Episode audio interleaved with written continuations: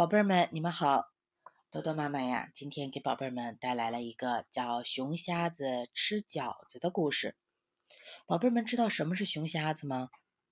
其实熊瞎子呀，是我们北方对黑熊，也是对狗熊的称呼啊。呃，传说呀，我们北方的那个熊呢，呃，眼神儿不好啊，然后所以大家后来就管它叫熊瞎子了。一个大冷天的早晨，外面的雪积得厚厚的。小红娜可不冷，她在热炕上睡得正甜呢。忽然，什么声音把红娜吵醒了？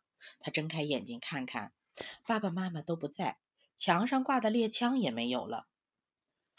红娜知道他们一早啊就去打猎了。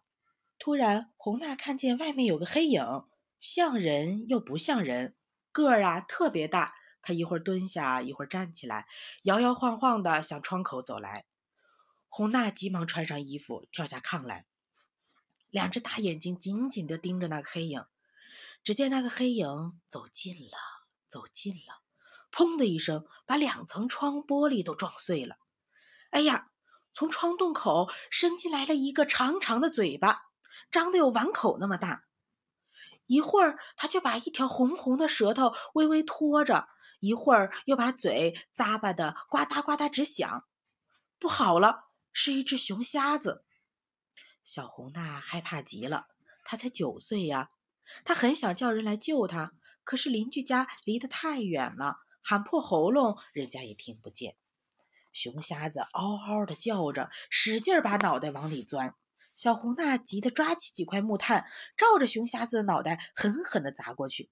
熊瞎子却不慌不忙，一块一块的用嘴接住了。小红娜看见熊瞎子不怕砸，才想起妈妈曾经说过，熊瞎子是山里力气最大的动物。它发起脾气来，一屁股可以在地上做出一个坑，一巴掌可以推倒一面墙。怪不得砸几块木炭，它一点都不在乎呢。怎么办呢？熊瞎子接住木炭，咯嘣咯嘣咬了几口，才知道不是吃的东西。结果啊，他发火了，一使劲，两只前掌又抓坏了两块窗子玻璃，连窗框也拉得掉下来了一个。一个毛茸茸的大脑袋一下子从窗洞里伸了进来。胡娜一急，想出一个办法，她不怕砸，那就要用开水烫。她马上拿起暖壶，倒了一碗开水，朝熊瞎子脑袋上泼去。可是冷风从窗洞口吹进来，泼出去的水让风一吹就不烫了。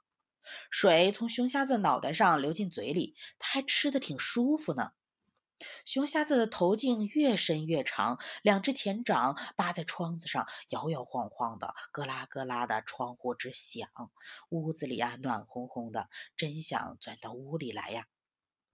红娜轻轻地对自己说：“红娜。”别害怕，要勇敢，要勇敢。他眼珠转了又转，忽然又想起爸爸说过，熊瞎子啊特别馋。对，先给他吃，有吃的他就不会闯进来了。红娜赶紧打开碗橱，端出吃剩下来的半碗水饺。她左手端着碗，右手拿双筷子，走进了窗子，夹了一只水饺，就朝熊瞎子嘴里送去。嘿！真的，熊瞎子一闻到香味儿，马上张开大嘴，一口就把水饺吞了下去。啊哇呜，好吃好吃！他连忙又迫不及待地张开大嘴，等着吃第二只。一只，两只，三只。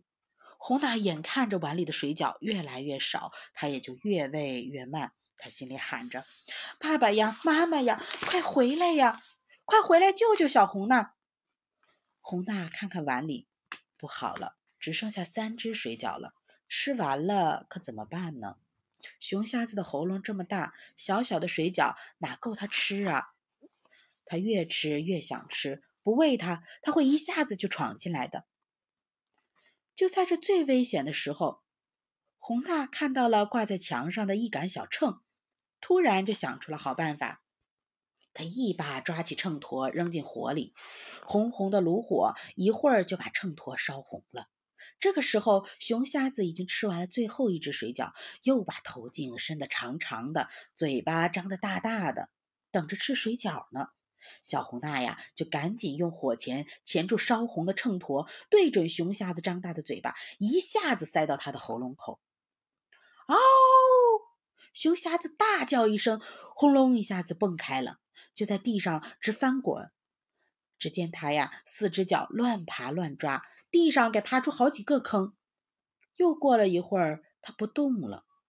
红娜紧张的满脸淌着汗，睁大了眼睛看着熊瞎子打滚，连爸爸妈妈回来他都不知道。红娜的爸爸妈妈打猎回来，看见窗前躺着一只大熊，这可急坏了。妈妈发疯一般叫了起来：“红娜，我的小红娜！”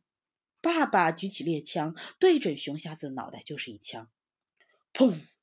红娜听见枪声，才像做了梦一样醒过来，叫了起来。别打了，别打了！熊瞎子吃火脚，烫死了。他急忙把烫死熊瞎子的事情告诉了爸爸妈妈。妈妈一把抱起了小红娜，说：“哦，我的小猎手，勇敢的小猎手。”好了，故事啊到这里就讲完了。原来呀，这熊瞎子吃的饺子啊是活饺子。你们看，小红呢临危不惧啊，机智的想到了办法。既救了自己，又杀死了吓人的黑熊，避免了一场惨剧的发生。所以呀，这个故事呢，就告诉我们的小宝贝儿：如果你们的成长过程当中遇到了这样或者那样的危险啊，一定不要着急，先克制住自己的害怕，尽量让自己冷静下来，快速的动动你们的小脑瓜，想一想有什么办法可以。解救自己，当然了，能够呼救，我们肯定是要呼救的，对不对？那如果像小红娜这样啊，身边没有求救的条件，我们该怎么办呢？记住，一定要让自己冷静下来，哭闹是解决不了问题的，甚至越哭越闹啊，越容易引起啊对方的刺激感，他有可能呢会对呃。